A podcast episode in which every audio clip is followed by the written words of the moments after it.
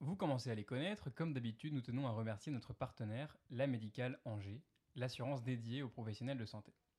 La Médicale d'Angers est une agence à taille humaine privilégiant le contact avec ses assurés. Aujourd'hui, on va vous parler de la RCP, la responsabilité civile professionnelle. Que vous soyez étudiant, interne ou docteur junior, la RCP est essentielle tout au long de votre cursus. Vous pouvez y souscrire dès aujourd'hui avec le contrat La Médicale Plus. Il est indispensable pour exercer vos stages, vos remplacements et vos gardes en toute sérénité. Vous voulez savoir le meilleur? En plus de tous ces avantages, grâce au partenariat, la cotisation est, offerte. Nous allons partager sur Instagram un lien pour préadhérer ou renouveler vos contrats en ligne. Si vous avez la moindre question, adressez-vous aux conseillers de la médicale Angers lors de leur permanence aux internats d'Angers et du Mans tous les mercredis et les jeudis sur le temps du repas. Vous pouvez également les contacter à l'agence au 02 41 73 22 10 et les suivre sur leur page Facebook La Médicale Angers. Retrouvez-les le 10 et 11 mai pour leur améliorer Madeleine Bijoux. Ils vous attendent nombreux. Et comme d'habitude, on vous fait gagner le référentiel de votre choix avec notre partenaire Elsevier Masson. Pour participer, rien de plus simple, il vous suffit de partager dans votre story tout en nous mentionnant le dernier Reels qu'on va sortir sur l'épisode. Bonne écoute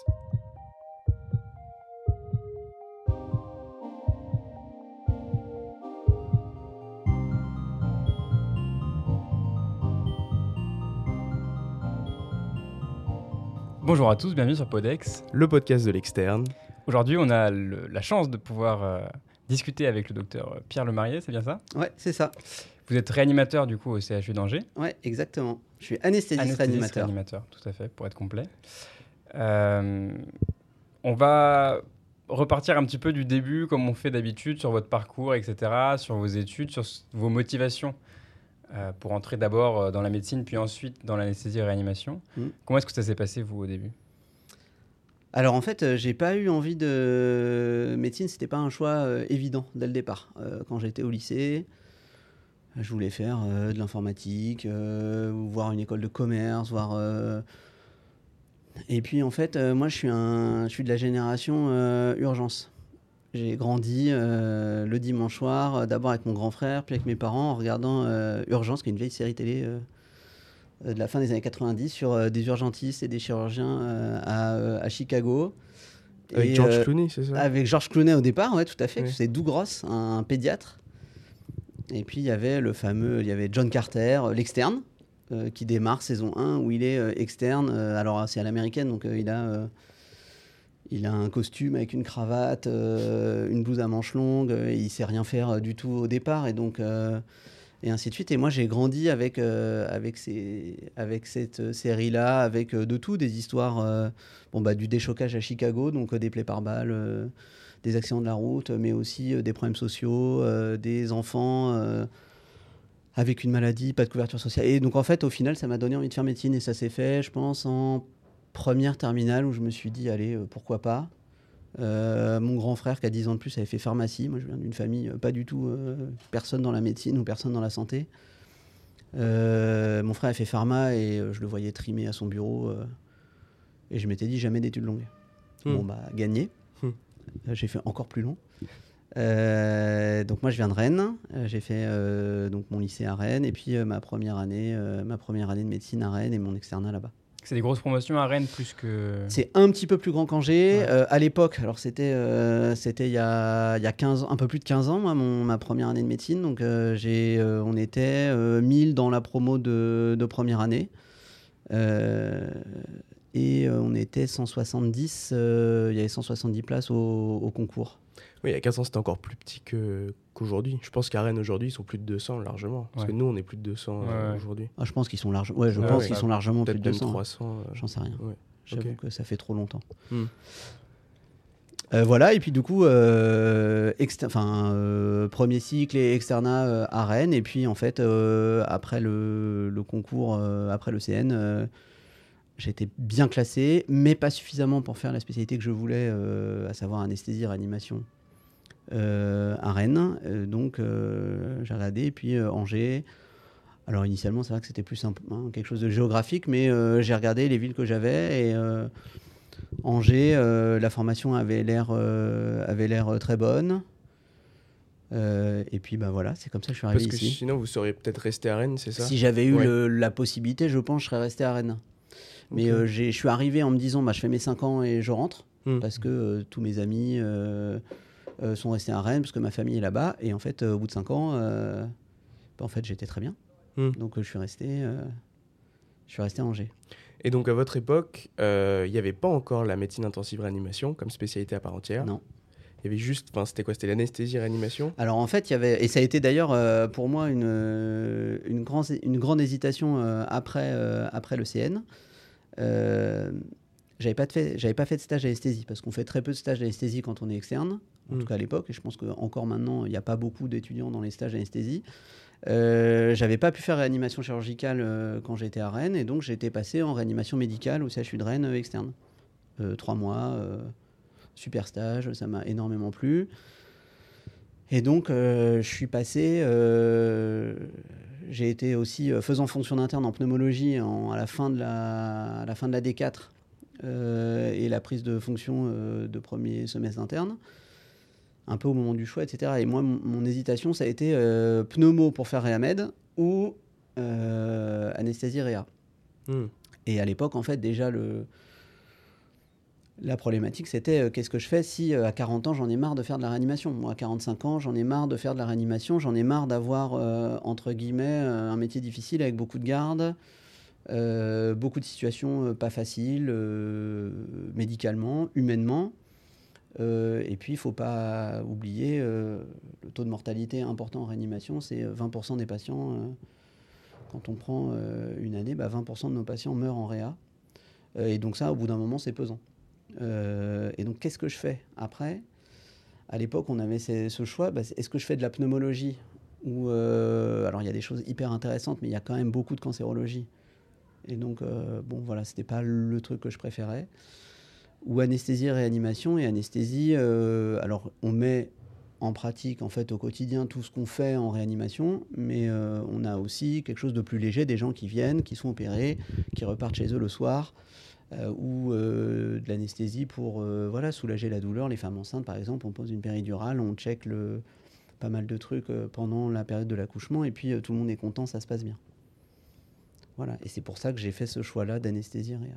Hmm. Et pendant tous ces stages, même pendant l'externat, pendant l'internat, est-ce que vous avez retrouvé un petit peu, parce que vous avez dit que vous étiez venu par les séries, par l'imaginaire un petit peu que tout le monde a, hmm. des urgences, des trucs comme ça, est-ce qu'il euh, y a eu euh, une marche en disant Ah, c'est pas vraiment comme on nous le présente Ou est-ce que vous vous êtes retrouvé là-dedans Est-ce que vous vous êtes dit Ah oui, c'est vrai que je ressens l'adrénaline qu'il y avait en regardant cette série Alors, euh, il y, y, a quelques éléments, parce qu'évidemment, on regarde et on se dit Non, c'est pas comme ça. Moi, j'ai fait mon premier stage d'externe en orthopédie à Rennes. Euh, et puis sur une garde, alors c'est un peu différent euh, d'Angers parce qu'il y, y, a plusieurs, euh, y, a, y a externes de garde. C'est-à-dire il y a un externe de garde pour l'ortho, il y a un externe de garde pour la neurochir, il y a un externe de garde pour l'uroviscéral, et puis pour les, les, spécialités médicales aussi, un externe en cardio, etc. et une première garde d'orthopédie, il y a un déchet, on est allé donner, moi, en fait tu suis l'interne toute la garde, et on est allé au déchocage à Rennes donner un avis et c'était un type qui était ramené par le SAMU suite à un accident de vélo sur euh, la rocade de Rennes. Donc, euh, et bon, je me rappelle, j'ai encore cette, euh, phrase du médecin du SAMU qui dit à, l'équipe de Deschocs et l'équipe d'orthopédie Bon, bah, il y a un accident, il y a une fracture du fémur, mais je crois qu'on a laissé un morceau sur la route. Hmm. Et, et, cette phrase, elle m'a marqué. Et en fait, nous, on a donné la vie ortho. Et on a regardé la radio et puis on est parti faire autre chose. Et moi, en fait, ce que j'avais envie, c'était de rester euh, près du malade au déchocage parce que ça avait l'air. Ils étaient habillés, ils mettaient des cathéters, ils mettaient un drain pleural, ils se préparaient pour aller au bloc, il y avait des poches de transfusion. Enfin, ça avait l'air. Euh, l'action était là, quoi. Et moi, c'était un peu ça que j'ai. Euh, que j'avais envie de faire, c'était être dans l'action dans avec un enjeu vital immédiat. et heureusement, on fait pas ça tous les jours parce que peut pas se satisfaire de ça parce qu'évidemment, on n'est pas heureux quand des gens sont gravement malades et, euh, et voilà. Mais quand il y a des gens qui sont gravement malades, qui ont une menace vitale immédiate, euh, on a, euh, on a l'impression d'être vraiment utile parce qu'il faut réagir vite, il faut faire plein de choses en peu de temps et il y a, y, a, y, a, de l'action. Et puis il y a un gain pour le malade qui est monstrueux. Ah, y a un gain qui est monstrueux parce que si on fait rien, il décède et avec nos soins, peut-être qu'il y a un peu de chance de le récupérer. Ouais, et si on, on, arrive à prendre en charge rapidement tout, il y a, c'est généralement souvent des gens jeunes, l'accidentologie euh, routière ou même de la vie, des accidents de travail, des gens qui chutent de, de 10 mètres, etc., euh, potentiellement, on peut euh, récupérer euh, un, niveau de vie euh, bah, complet, une autonomie complète et un retour à l'état antérieur malgré euh, quelque chose de très aigu et potentiellement très grave. Et ça, c'est pour le malade, c'est euh, bah, c'est hyper intéressant. Et donc vous disiez tout à l'heure, voilà, j'ai fait le choix entre une spécialité qui allait être peut-être un peu plus lourde sur euh, sa forme avec des gardes et tout ça. Aujourd'hui, comment est-ce que vous, vous, vous alliez voilà, euh, professionnel, personnel, avec cette spécialité qui fonctionne principalement à garde? Mm. Est-ce que c'est difficile? Alors euh, oui, ça, ça- ça reste difficile parce qu'on travaille beaucoup. Euh, après, c'est une, une chance de faire un métier où on se lève le matin et on va au travail avec plaisir. Alors, ça fait un peu bateau de dire ça. Je suis hyper content d'aller travailler le matin. Bon, euh, pas tous les matins. Il y a des fois où on se dit, oh là là, pff, Hmm. euh, c'est samedi, euh, on est le, je sais pas, le 12 juillet, il y a un grand week-end. Bon, on est de garde. Bon, bah voilà, c'est comme ça. On est de Hmm. garde et puis on fait ça parce que c'est, parce que voilà, c'est notre métier d'abord. Le, le côté difficile, il- au début j'ai hésité moi quand j'étais euh, quand j'étais externe, je m'étais dit à un moment euh, Ah, anesthésie quand même, pff, c'est compliqué, il faut être très- faut se lever très tôt le matin. euh.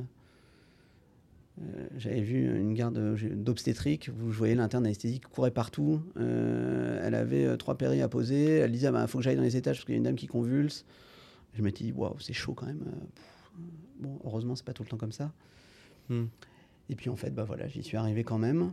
Euh, Il y a des moments difficiles, euh, mais après, en fait, euh, je pense à la pandémie de Covid, euh, où on a été fortement sollicité, mis, sous, pression, avec beaucoup, beaucoup de travail, besoin d'ou- d'ouvrir des unités. Alors c'est vrai qu'au début, la pneumopathie Covid, c'est plutôt de la réanimation dite médicale. Après, la réanimation médicale ou chirurgicale, ça reste de la réanimation, ça reste des malades graves. Mm. Euh, et euh, quand il a fallu ouvrir des lits supplémentaires euh, un peu partout dans l'hôpital, parce que donc en fait c'était les unités de soins continus qui sont transformées en réa, qu'on a équipées avec des respirateurs, puis les salles de réveil qu'on a équipées pour donc les blocs étaient arrêtés, donc la salle de réveil est devenue de la réa, donc on a des malades ventilés, etc. Et donc de 12 lits de réa, par exemple, notre service à un moment est monté jusqu'à 36 ou 40 euh, lits de réa avec, ben, au lieu d'avoir un médecin de garde, il y en avait deux, puis à un moment, je crois que pendant quelques temps, il y en a eu trois. C'était surtout deux médecins de garde.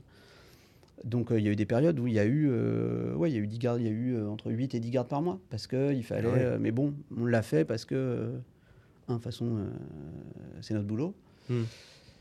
Et puis on était dans une telle période, euh, les gens parlent souvent du confinement, que c'était très long, très difficile, très voilà, mais en fait le- les confinements, euh, je les ai quasi pas vus, Hmm. parce qu'en fait on était, euh, on était au boulot et, Ouais, j'ai pas eu une, une mau- un mauvais ressenti ou un, un truc que je me rappelle comme une période difficile, Hmm. parce que bah, on bossait beaucoup. Et encore, euh, euh, à Angers, c'était, euh, enfin en tout cas la première vague, ça a été relativement calme. On a des malades qui venaient d'ailleurs. Novembre, décembre 2020, il y a eu là, ça, ça a un peu, ça a un peu secoué quoi. Donc ça, ça veut dire que l'investissement que vous donnez dans ces périodes euh, bah, de pandémie, mais là c'est très particulier, mais même pendant une garde par exemple qui est, un peu longue, où il faut se donner, etc., bah, il faut qu'il y ait euh, cette satisfaction, il faut qu'on se sente à sa place et qu'il faut qu'on ait cette gratification du, du travail accompli. Quoi. Il faut quand même euh, être dans la bonne filière pour, euh, pour Alors, bien. Ouais, on- en fait, on fait, on fait pas ce boulot pour le. On le fait pour les gens, pour les patients. Euh, on- on- la gloire. enfin,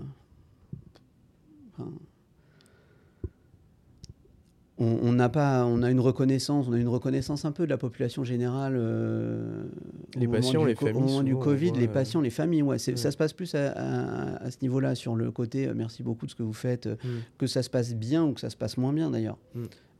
Que ce soit pour avoir pu soigner quelqu'un ou avoir pu faire de l'accompagnement jusqu'au décès, parce que sur ce qu'on fait sur les équipes, sur le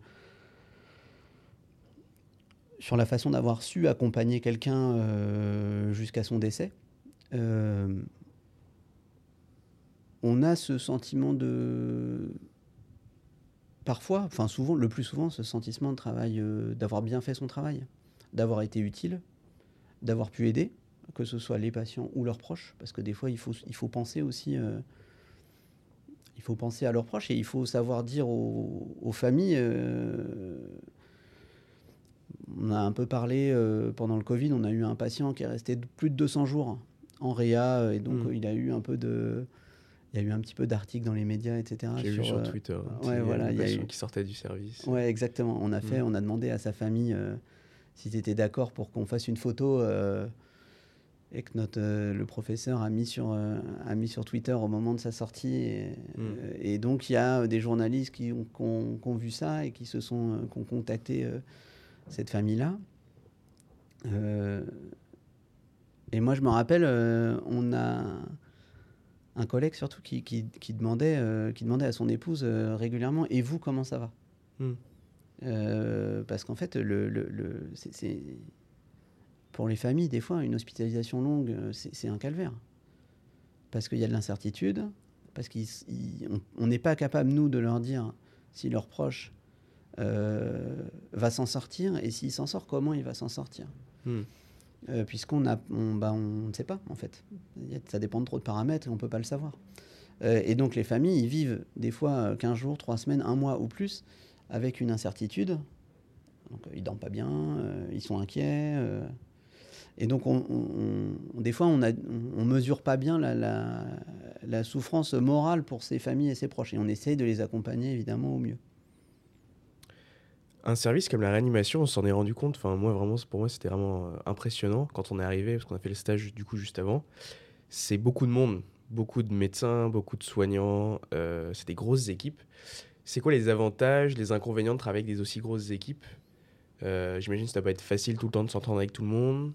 Après, ça permet aussi d'avoir plein de communication, plein de gens à qui parler, plein d'avis différents. Mm. Comment vous voyez ça Alors en fait, c'est vrai que c'est des, des services où il y a énormément de monde parce qu'il y a euh, des soins techniques euh, qui sont euh, parfois très importants et parfois très importants très vite sur un, sur un, sur un même patient. Hmm.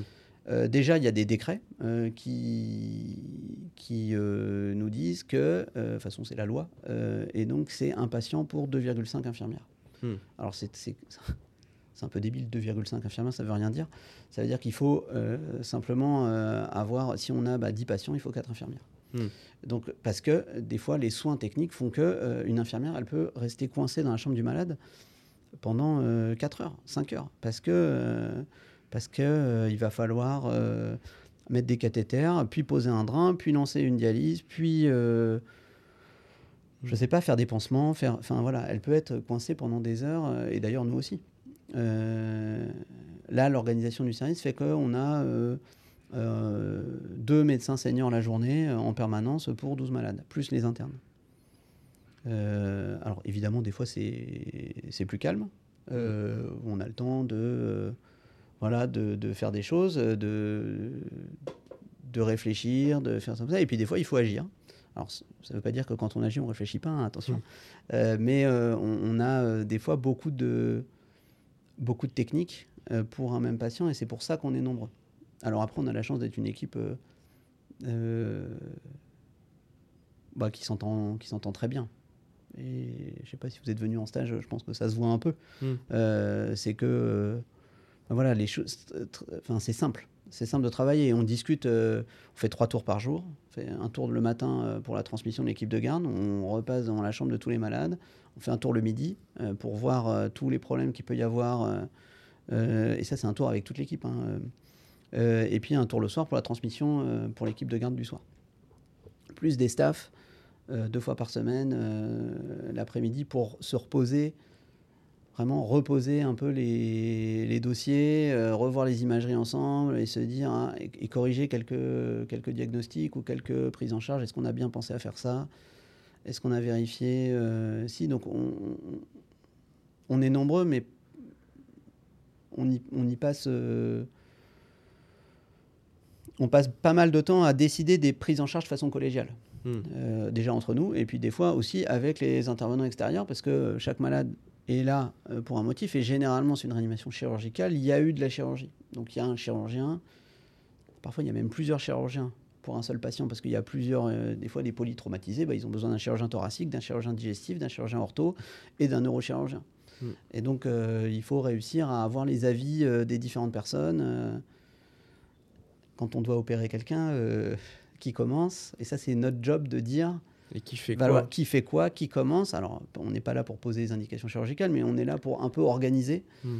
euh, et dire euh, bah, ça serait bien que euh, ça soit euh, le neurochirurgien qui commence, puis après, voilà. On a vu ça pour une patiente où bon, il y avait un problème de vessie et puis c'était entre les uros et les, et les gastro, enfin les chirurgiens viscéraux. Personne voulait. Enfin, c'était pas défini quoi, qui s'occupait de, de tout ça. Comment est-ce que vous faites quand, euh, on en a évoqué un petit peu, mais sur une garde, quand euh, tout s'effondre, quand tout le monde est malade en même temps, quand il y a un déchoc qui arrive, quand euh, il y a quelqu'un dans les étages qui est pas bien, quand il faut, on a envie de se multiplier. Comment est-ce qu'on Mm. fait pour voilà, garder la tête froide et puis bien réfléchir et justement bien poser les choses? Parce que ça, c'est quelque chose, je pense que c'est une compétence essentielle du réanimateur ou de l'urgentiste, mais de prioriser et de garder la Mm. tête froide quand, quand ça va pas. Et c'est quelque chose, je pense, qui, qui, qui- qui est essentiel quand on, quand on se dirige vers des spécialités qui sont comme ça et qui fait peur à certains qui ne sont pas faits pour ce genre de spécialité. Alors en fait, euh, ça s'apprend. Euh, ça s'apprend déjà par un internat qui, est- qui dure 5 ans, enfin qui dure maintenant 4 ans plus un an de docteur junior, euh, qui s'apprend par des situations vécues pendant cet internat, où ça c'est de façon assez générale et assez reconnue. Euh, évidemment un peu prêcher pour ma paroisse, mais c'est je pense l'internat qui est le, le plus encadré euh, des différentes spécialités. C'est-à-dire que l'interne d'anesthésie-réanimation, il est quasi jamais laissé seul. Euh, il, est, a toujours un chef euh, qu'on peut appeler. Il y a toujours un chef disponible au téléphone parce qu'on est, c'est- c'est jamais de garde tout seul. pour être là, pour donner un conseil, pour être présent, pour un geste. Il y a un encadrement et un, vraiment un compagnonnage qui est hyper développé en anesthésie réa. Donc ça, ça prend. Euh, notre boulot, euh, c'est ce que tu disais, c'est garder la tête froide. Euh, en fait, on n'a pas le droit de paniquer. On n'a pas le droit de paniquer, parce que si on panique, si l'anesthésiste réanimateur panique, bon, bah, tout le monde panique. Alors moi, je sais, quand je suis dans une situation de stress, alors j'y pense plus, j'y- pense pas, mais je sais que je, je- je- m'entends et je sais que je suis différent. C'est-à-dire que quand j'ai une situation urgente, je sais que je suis très directif. Alors, euh, j'ose pas la voix, je gueule pas sur tout le monde, hein, c'est pas ça. Enfin, j'espère pas. Euh, mais je vais donner, je vais dire, euh, toi, fais ça. Toi, fais ça. Toi, fais ça. Je vais donner des missions à chacun. Et moi, généralement, je me place, alors sauf si j'ai un geste urgent à faire, mais généralement, je me place au bout du lit, au pied du lit, et je, je T'es le donne chef des trucs. Ouais, c'est un peu le chef d'orchestre. C'est exactement ça. C'est un peu le chef d'orchestre. Euh, on dit souvent, euh, on dit souvent team leader. C'est Euh, c'est écrit euh, dans, ouais, le- ouais, dans le ce référentiel. hein. C'est ce qu'on voilà. a- ce il, faut, il, faut Ouais. un, il faut un leader, et généralement dans ces situations-là, le leader, euh, bah, c'est nous. Hmm. Alors évidemment, des fois, ça dépasse parce que c'est très grave, parce que euh, voilà, donc ça peut dépasser un peu nos, nos capacités de résistance au stress. Euh, mais il, il faut, euh, il faut toujours euh, un moment euh, essayer de se poser et faire. Parce qu'en fait, quand on est stressé, on réfléchit pas bien. Mm. Euh, on réfléchit à l'envers. Euh, et quand on est dans un, dans un niveau où on est euh, hyperactif, euh, stressé, ça ne fonctionne pas. Euh, donc il faut essayer toujours de rester très calme. Euh, facile à dire, hein. Mm. mais ça s'apprend. Ça, Est-ce que vous avez des anecdotes un petit peu qui vous ont marqué et qui vous ont forgé un petit peu dans, cette, euh, ce fonctionnement? Alors ouais, moi j'ai... euh, bon, il y en a plein, des anecdotes, euh, malheureusement, il y en a plein. Moi je me rappelle d'une de mes premières gardes de, de de, chef. En fait, j'étais en dernier semestre d'internat, donc on- j'ai eu la chance de faire des gardes euh, de, de réanimation chirurgicale. Enfin, c'était c'était moi le, chef de garde. Et donc on m'annonce, le SAMU m'appelle en me disant, voilà, il y a une préalerte, il y a eu un accident de la route pas très loin, à 20 km d'Angers. Euh, c'est euh, une famille, le père, la mère, les deux enfants à l'arrière, contre un type tout seul avec un choc frontal sur une route. Ok. Euh, donc là, il y a une petite fille de 7 ans qui, a- est en train d'être massée parce qu'elle est en arrêt cardiaque. Il y a un bébé de 1 an et demi qui va être intubé parce qu'il est dans le coma. Et puis il y a le père qui est instable sur le plan hémodynamique qui a 140 de fréquence cardiaque, 8 de tension et il a très mal au ventre. Ok. D'accord. Bon. Donc là, euh, donc en fait, oui, je vous ai pas dit, mais euh, quand on est de garde en réa, on s'occupe du déchocage Hmm. euh, la nuit. La journée, c'est nos collègues, enfin c'est la même équipe, hein, mais c'est le bloc opératoire urgence déchocage. Et la nuit, c'est la réa qui gère le déchoc. La nuit et le week-end. Et évidemment, on s'entraide. hein. Et donc là, bon, bah, comment on fait? On... J'ai trois malades graves Qui arrive en même temps. qui sur arrivent en même temps. C'est le, même c'est le même accident, donc ça va arriver au déchocage en même temps. Donc là, c'est euh, en fait, il faut s'organiser. Et en fait, le fait de s'organiser permet de faire baisser le stress. Euh, parce que, parce que l'anticipation, euh, si on n'a rien préparé, évidemment, on- tout va nous tomber dessus et on va être, on va plus savoir où donner de la tête. Alors que si on a préparé les choses, donc c'est bon bah, on se répartit qui, qui fait quoi? Mon collègue du bloc, il va faire, il va faire ce malade-là. Le réanimateur pédiatre que j'ai appelé, il va venir faire ce malade-là, et puis moi, je vais faire le dernier. Et les deux autres, ils sont moins graves, ok. Ils vont au SAU, euh, je préviens le SAU euh, qu'ils ont quand même deux malades d'un accident avec une grosse cinétique que potentiellement, voilà. Mais de toute façon, il n'y a qu'un scanner, donc euh, Hmm. il va falloir faire les malades dans l'ordre. Bon, et puis ben voilà, et puis ça, ça se fait, mais sur, sur l'appel, on se dit ok, d'accord, Euh, ça va bien se passer. Il y a aussi des, des, pl- des deuxièmes fronts de garde, des plans de personnes qui sont éventuellement mobilisables quand il y a des Mm. afflux massifs ou des choses comme ça? Ouais, alors ça, bon, évidemment, il y a le plan blanc. Euh, Il y a un, un- tout un. Quand il y a un accident avec plus de 6 ou 7 victimes euh, graves, avec, mais ça c'est déclenché en amont, hein, c'est des, c'est des choses qu'on peut avoir euh, euh, déclenchées par, c'est c'est très codifié, hein, c'est déclenché par euh, le, le- médecin du SAMU, le, médecin euh, urgentiste, le médecin du déchocage et puis euh, l'administrateur de garde.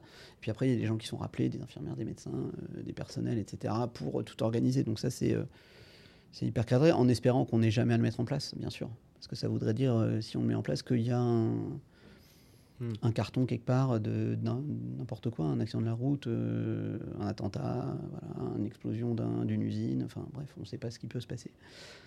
Euh, et puis il y a aussi, euh, sans qu'il y ait de plan blanc déclenché, un- une mise en tension des services d'urgence et du, système de permanence des soins qui existe habituellement et qui suffit majorité du temps. Et donc là, nous, on a un petit groupe, évidemment, on a un groupe WhatsApp entre nous pour dire, moi je me rappelle euh, un 14 juillet où, euh, je ne sais pas si vous vous souvenez, euh, il y a, je sais pas, un an, deux ans, Mm. une, une voiture qui a fini dans une terrasse sur une place du centre-ville d'Angers, dans une terrasse de restaurant. Mm. Et au début, bah, on ne savait pas ce qui se passait. On ne savait pas ce que c'était. Puis bon, voiture dans une terrasse, ça fait peur. Ça rappelle malheureusement des événements tragiques récents. On ne sait pas ce que ça peut être. Et donc, mon collègue de garde, qui est aussi un, un très bon pote, m'appelle en me disant écoute, euh, j'ai ça, je ne sais pas combien il y a de victimes, je ne sais pas ce qu'ils ont, je ne sais pas s'ils sont graves. euh. et moi, j'habitais à Angers, je lui ai dit ok, euh, j'arrive. euh. Puis voilà, bon, au final, il n'y a pas eu besoin. Mais on était deux à être venus de chez nous, parce que c'est, faut pas se mentir, c'est exceptionnel. Et heureusement, ça reste exceptionnel. Donc on est là pour s'entraider si jamais il y a besoin. Et c'est Mhm. ça, il y a une Mhm. grosse solidarité dans l'équipe pour bah voilà, se filer un coup de main si besoin. Et puis on a des situations, heureusement, qui n'arrivent pas. Je me rappelle euh, sur une garde avoir eu euh, le médecin. euh, Bonjour, docteur Machin, je suis le médecin du RAID. D'accord. Ben, je vous appelle parce qu'il y a un type qui menace de faire sauter une, une station-service là, euh, euh, dans Angers. euh, je crois que c'était au Géant Casino Espace Anjou. Je crois qu'il menace de faire sauter la station-service. D'accord. Tenez-vous prêt. Tenez-vous prêt, voilà. Je, on ne sait pas ce qui. D'accord. Bon bah je me tiens prêt, j'attends de vos nouvelles. Ok. Donc là on se dit bon, est-ce que ça va, ça va venir, ça va pas venir? Et puis il m'a rappelé en me disant non c'est bon, l'intervention est terminée. L'individu est, je sais pas ce qu'il m'a dit, neutralisé. Ouais. Je me suis dit oula. Il m'a dit on n'aura pas besoin de vos services. Parfait, super. Mmh. Bonne, euh, on a des préalertes souvent comme ça. On a Mhm. des préalertes et heureusement, souvent, moi, y a eu le- une fois, il y a eu le- un incendie au, au Sésame, le, le centre de santé mentale. Bon, ben, un incendie au Sésame, potentiellement, ça peut être très très grave. Mhm. Donc euh, voilà, on se prépare, on anticipe et puis heureusement, souvent, on a besoin de rien faire et ça nous va très bien. Peut-être sur. euh, Est-ce que vous voulez, vous êtes d'accord pour raconter une anecdote peut-être un peu plus légère? Oui, j'ai dit des trucs Euh, très pas drôles. Non, non, mais c'est juste que je- pendant en stage, vous avez, vous aviez parlé de ça. euh, sur euh, pendant, je crois que c'était pendant votre internat, vous étiez au bloc opératoire et puis un photographe vous a photographié. Ah oui. Est-ce que vous pouvez nous dire un peu ce, ce qui s'est passé? Ah oui, bah, c'est une histoire incroyable. Euh, je, quand j'étais en deuxième année, j'étais en deuxième semestre, donc en réa chir B, euh, chir cardiaque. Et donc un jour, il y a un- ma chef qui me dit, oui, il y aura un photographe de l'hôpital euh, qui est là pour euh, faire des photos. C'est pour le magazine, comment ça s'appelle? À l'heure H, Hmm. magazine de l'hôpital. Bon. Et je dis, bah oui, pas de problème. jeune interne, voilà. Donc le type a pris des photos. Euh. et puis je sais pas, trois ans plus tard. Euh, un dimanche matin, je reçois, je, reçois je, me réveille, 9h, et puis je reçois un SMS, deux SMS, 5 SMS, 15 SMS, et je me dis, waouh, qu'est-ce qui se passe? Je regarde 15 messages, 3 appels manqués. euh. Je me suis dit, tiens, je devais être de garde, et j'ai oublié que j'étais de garde, et je me fais, voilà, merde. Et je vois, et en fait, euh, c'était à l'époque où il y avait une, euh, polémique sur euh, les externes s'entraînent à faire des touchés vaginaux et des touchés rectaux quand les gens sont bloc opératoire et sont sous anesthésie générale. Pour, pour tout, quoi. Pour euh, une intervention de la thyroïde, bon, bah, l'externe va s'entraîner à faire un TR. Ce qui est complètement faux d'ailleurs. Et donc, il y avait des articles dans la presse et photos d'illustration.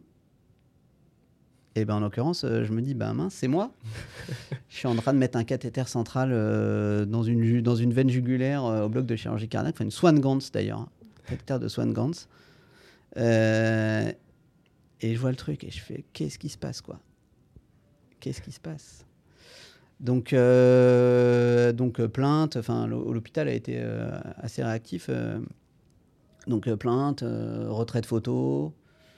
En fait, c'était pas du tout quelqu'un de l'hôpital qui prenait des photos, c'était un journaliste de l'AFP euh, qui était là pour renouveler une banque de données de photos Hmm. d'hôpital. Hmm. Et je pense qu'ils ont dû chercher euh, médecins euh, jeunes, Hmm. voilà. Et donc euh, à l'époque, euh, je devais sur avoir une tête de- qui faisait jeune. Donc j'ai été. euh, mais depuis, j'ai fait d'autres, euh, j'ai fait d'autres euh, photos. hein. J'ai fait, euh, je crois que j'ai fait le Figaro Santé. Sur vrai? euh, le compagnonnage doit-il, euh, le compagnonnage doit rester un élément fondateur de la médecine, quelque chose, quelque chose comme ça. Et donc c'est pareil, j'ai vu ma tête euh, Sur cette même série de sur photos cette même série de euh, photos, ouais. Cette même série de photos. coup, Et donc il euh. y avait une, à l'époque, je me rappelle, j'avais déposé une, enfin l'hôpital avait déposé une plainte en mon nom. C'était il y a 10 ans ou 8 ans, je sais pas. Bon, je sais pas. J'avoue, je sais pas ce que ça a donné. J'ai essayé de me renseigner, mais on m'a pas donné de réponse. C'est fou ça. Bon, pour la petite anecdote, euh, bon, évidemment, ça a beaucoup fait euh, sourire. Hmm. Ça, je me suis fait un peu chambrer euh, par mes collègues qui m'en reparlent encore des fois. Et les, les... Mais il y, y y a eu un peu de confusion et c'est pour ça qu'il y avait une plainte, parce que pour euh, préjudice. Hmm. Parce que ça peut être. euh, Je me rappelle à, à cette époque-là avoir endormi un externe euh, en orthopédie et qui m'avait dit avant que j'endorme, mis en rigolant, mais pas que, euh, mais j'aurais pas touché. Euh, J'ai dit, Ah, c'est bon, ça va. Ah Ça suffit. Ouais.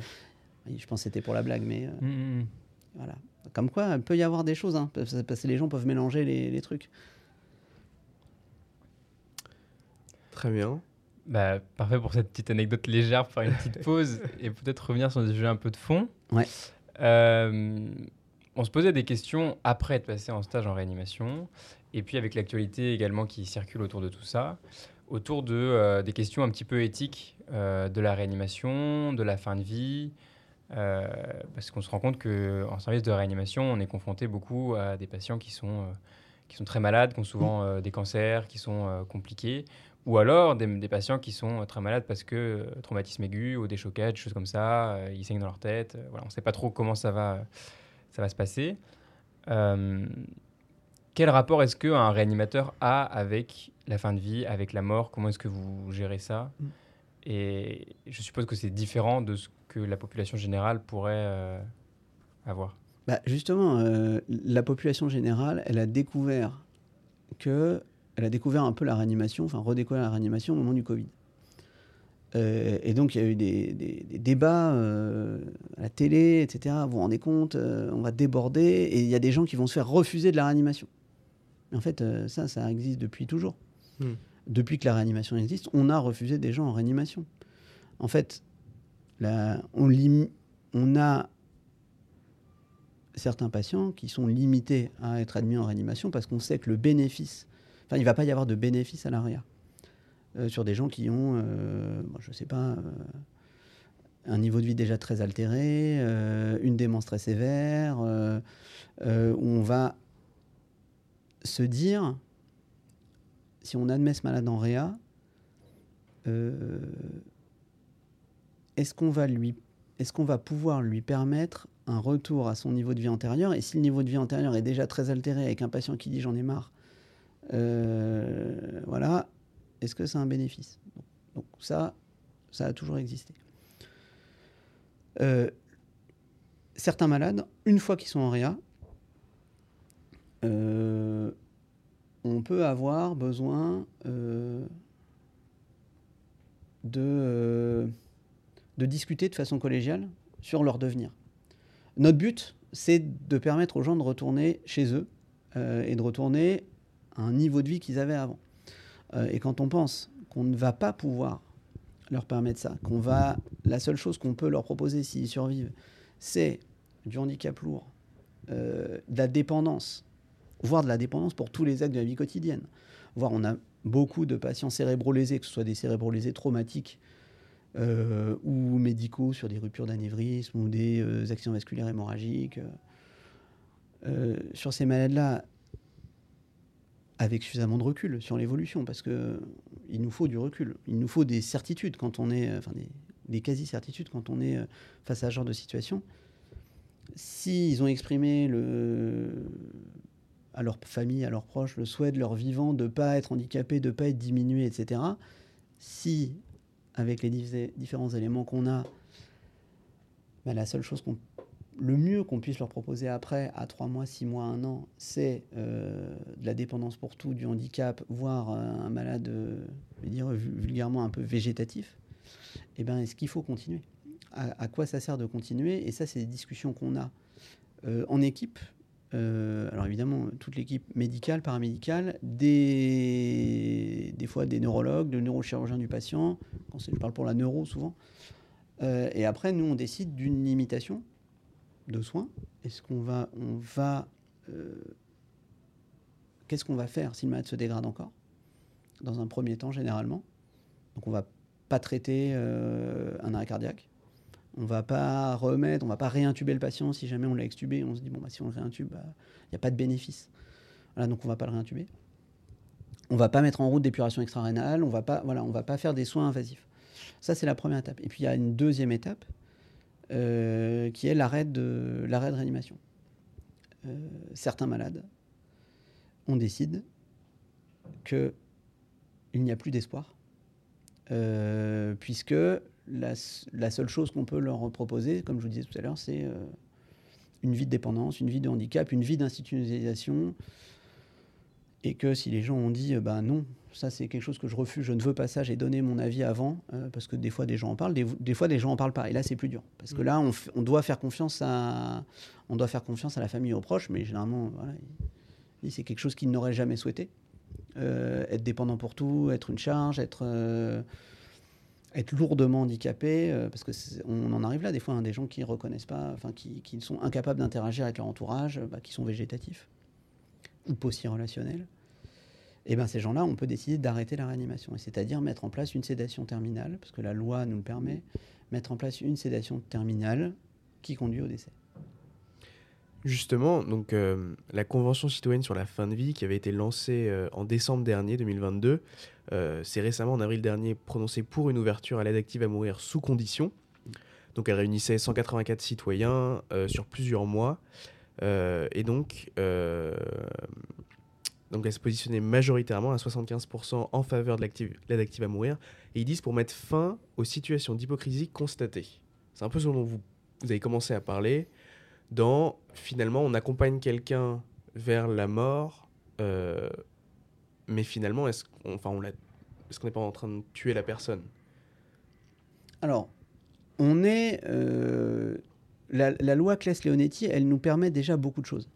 Euh, alors, moi, c'est un avis personnel. hein, la loi Claes-Leonetti, en tout cas, nous, en réanimation, et moi, dans mon exercice, elle, nous permet de, faire, face à déjà beaucoup de situations. Et globalement, euh, on, a, très, très peu de. Même, voire quasi pas, je me rappelle peut-être un épisode ou deux, euh, de, conflits avec les familles.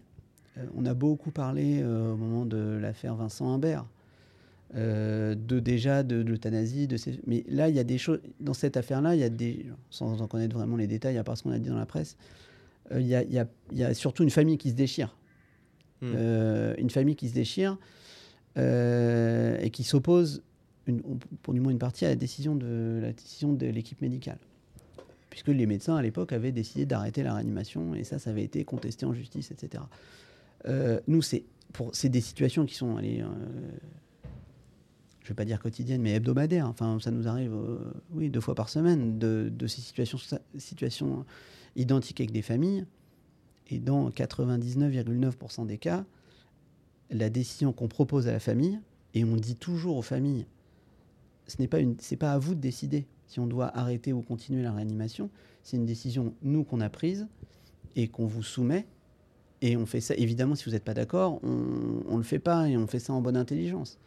Euh, mais dans l'immense majorité des cas, euh, quand on décide d'un arrêt de réanimation, euh, les familles sont d'accord. Et, souvent, les familles n'attendent que ça. Des fois, hmm. ils nous trouvent, des fois, ils nous disent c'est long, c'est dur, voilà, ils n'auraient jamais souhaité ça.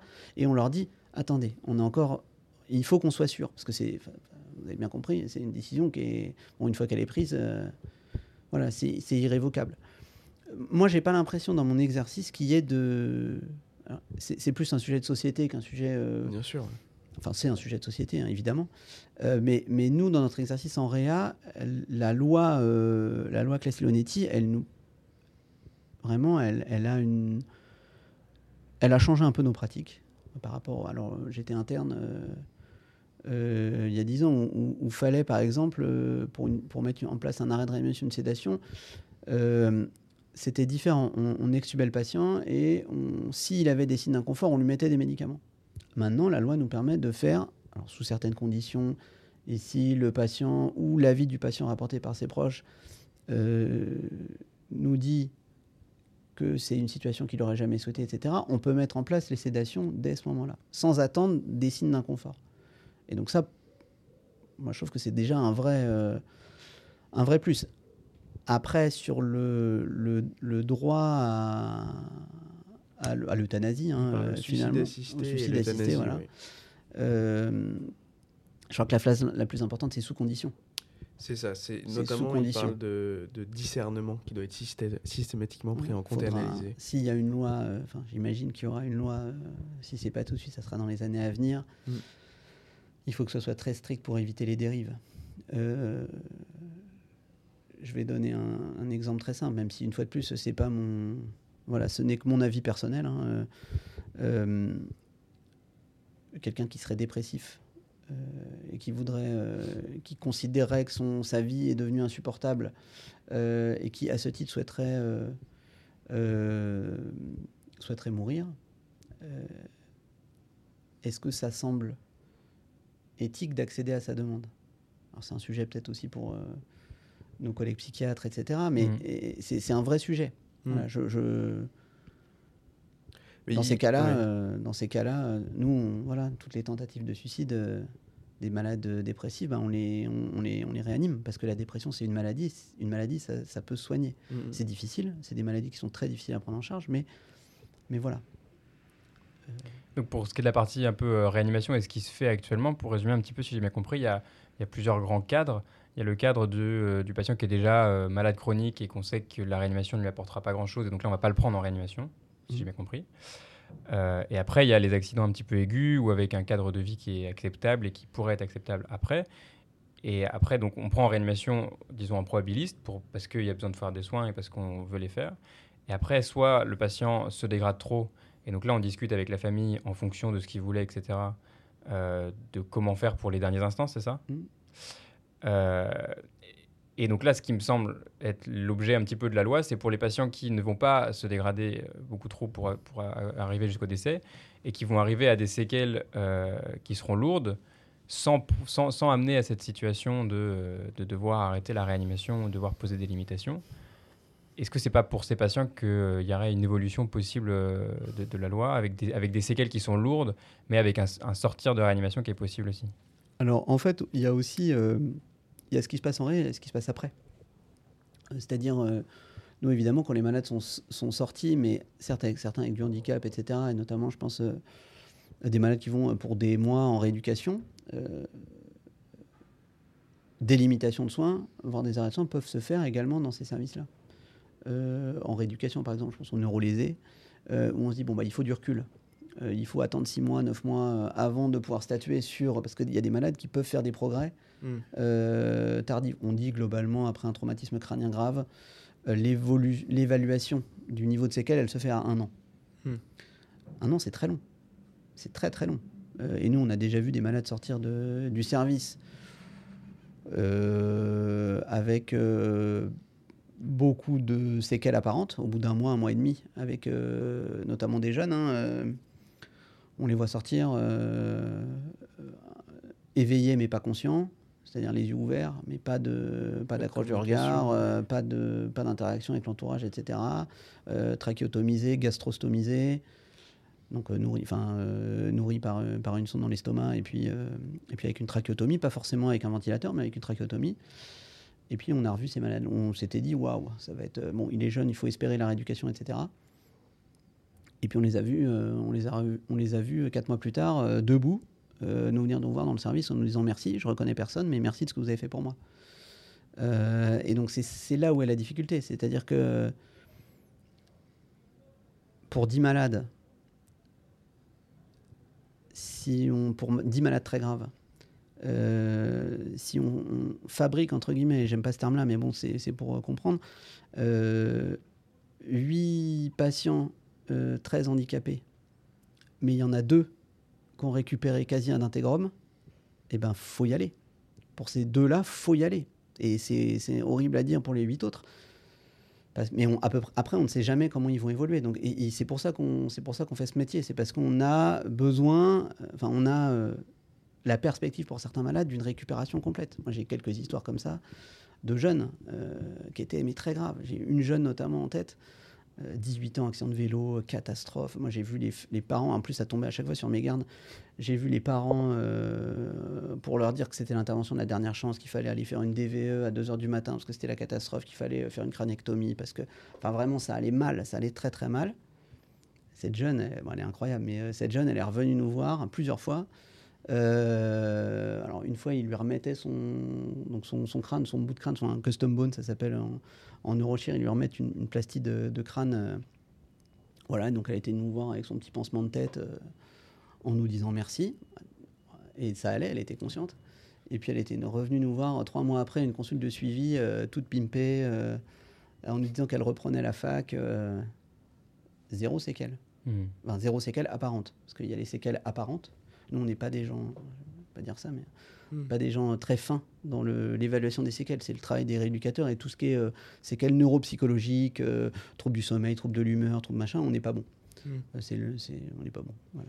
Et ça, je pense que c'est le genre d'histoire qui est important à garder en tête. Ouais. Et je pense que c'est ça un petit peu qui donne la, la, la motivation pour continuer tous ces Ah soins. bah, et en passant en stage, nous ici, enfin moi, je me suis posé plein de questions sur beaucoup de patients qui sont dans le service et je me dis, mais est-ce que c'est vraiment justifié? Est-ce que où est-ce qu'on est qu'on va? Est-ce- Enfin, comment est-ce qu'il va récupérer derrière? Comment est-ce que ça va continuer? Et c'est sûr que en n'ayant pas ces, ces histoires de, de, pa- de patients qu'on revoit plus tard, parce que nous on passe sur une Mm. période très courte et on voit pas tout ça. Eh ben, on peut se poser des questions, mais c'est vrai qu'avec l'éclairage de ces récupérations et tout, je pense que ça donne du sens en effet à, à la réanimation. Ouais, en fait, la réanimation, euh, c'est euh, c'est quelque chose de très. C'est une spécialité peut-être la, la- plus euh, aiguë dans le traitement des, pathologies. On est vraiment euh, dans le feu de l'action, mais c'est aussi un. plus quelle politique. La culture du temps long. C'est-à-dire qu'il faut se projeter à six mois et voir les évolutions, six mois, un an, voir les évolutions. Évidemment, pour, pas, pour tous les malades, mais pour, euh, pour certains, euh, pour voir ce qu'ils sont devenus. Alors, des fois, malheureusement, ça passe pas. Il y a des malades qui sont euh, ben, polyhandicapés, euh, dépendants, etc., euh, et qui vont être institutionnalisés longtemps. Mais voilà, c'est comme ça. Mais certains, eh ben, on leur a rendu euh, un niveau de vie euh, euh, soit antérieur, carrément, ils ont récupéré leur vie d'avant, soit, alors, je suis personne pour juger qu'est-ce qu'un niveau de vie acceptable. Hmm. Je ne sais pas ce que ça veut dire. Acceptable pour moi. acceptable- Non, c'est surtout accep- acceptable pour le patient. Mm. Est-ce qu'il juge son niveau de vie euh, euh, acceptable? Voilà. Mais oui, c'est important d'avoir ces histoires-là et ces malades-là euh, qui nous rappellent pourquoi on fait ce métier. C'est hyper important. Et on adore, nous, quand les patients reviennent nous voir après. bon, encore plus quand ça va bien, évidemment. Hmm. En tout cas, vous nous donnez envie de faire de la, de la réanimation. Euh, Pour conclure un petit peu le- juste là-dessus, parce que moi c'est un petit peu ce que j'avais l'impression, c'est que vous avez dit que la loi Clay-Leonetti encadrait quand même bien et qu'il n'y avait pas beaucoup de situations dans lesquelles on était bloqué et que finalement c'était plus, euh, enfin, avoir une bonne application de cette loi permettait de résoudre beaucoup de situations. Et je pense que c'était un petit peu le, la question de la convention citoyenne, c'est est-ce qu'il faut créer une autre loi ou est-ce que en appliquant bien la loi Clay-Leonetti, ça fonctionnera quand même? Qu'est-ce que vous en pensez vous? Si vous étiez dans la convention citoyenne, qu'est-ce que vous auriez répondu à cette question? En tant que réanimateur Franchement, j'en sais rien. Ouais. Franchement, je sais pas. Après, euh, je, je, suis, je suis pas sûr de connaître assez bien le sujet. Ouais, bien sûr. Euh, et, et même, enfin, je, sais les applications euh, que, que moi je peux avoir et que nous on peut avoir en équipe pour, pour les situations, comme je disais, au quotidien. Après, les, les détails et même le- les, les conclusions de la Convention citoyenne, je ne les ai pas, je les ai pas lues, donc j'aurais du mal à vous répondre. Je sais que c'est un sujet de société euh, majeur. Euh, que si des gens décident d'aller, de faire, euh, de faire euh, 1000 km et de dépenser beaucoup d'argent pour aller en Belgique, en Suisse, aux Pays-Bas, je ne sais plus les pays, mais c'est que probablement il y a quelque chose qui n'est pas fait. Mais quelque chose qui n'est pas fait, c'est aussi des moyens. Euh, c'est un problème plus vaste. Nous sommes un pays où il n'est possible de mourir qu'à l'hôpital. Ou quasiment exclusivement possible de mourir à l'hôpital. Euh, Il y a des gens qui demandent à mourir chez eux. Mm. Alors, il y, a des- il y, a quelques- il y a des choses qui se développent. hein. Il y a de l'HAD, euh, voilà. Mais euh, en termes de soins palliatifs, euh, alors euh, c'est très souvent un manque de moyens. Euh, Parce qu'il faudrait, euh, mais il faudrait, c'est Mm. c'est beau comme mot. Il la- faudrait euh, des avoir des infirmières, euh, avoir des, des moyens, des choses comme ça, des infirmiers ou des infirmières, bien sûr. Mais c'est souvent un problème de moyens, en fait, pour appliquer justement déjà cette loi.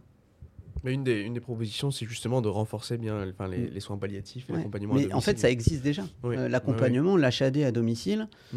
euh, et c'est souvent en fait un problème de, un problème de moyens euh, Mm. pour avoir ben, euh, l'assurance d'avoir un niveau de confort, d'un niveau de, de mettre. En fait, en soi, c'est si c'est bien encadré, c'est pas très compliqué. Quelqu'un qui a une maladie euh, chronique, ben, par exemple un cancer en phase terminale, euh, avec zéro espoir et besoin des, des douleurs, de l'inconfort physique ou psychologique, et avec ce, qu'on va, ce qui peut être fait dans des services de médecine ou des services de soins palliatifs, à savoir ben, une sédation avec des morphiniques et ou une benzodiazépine euh, par voie intraveineuse Mm. euh, pour, pour le confort, hein, comme je le disais, physique et, et moral. En soi, euh, si on avait dans, les, dans, dans, dans nos rêves, euh, dans un monde merveilleux, on pourrait avoir des moyens pour que les gens puissent avoir ça chez eux.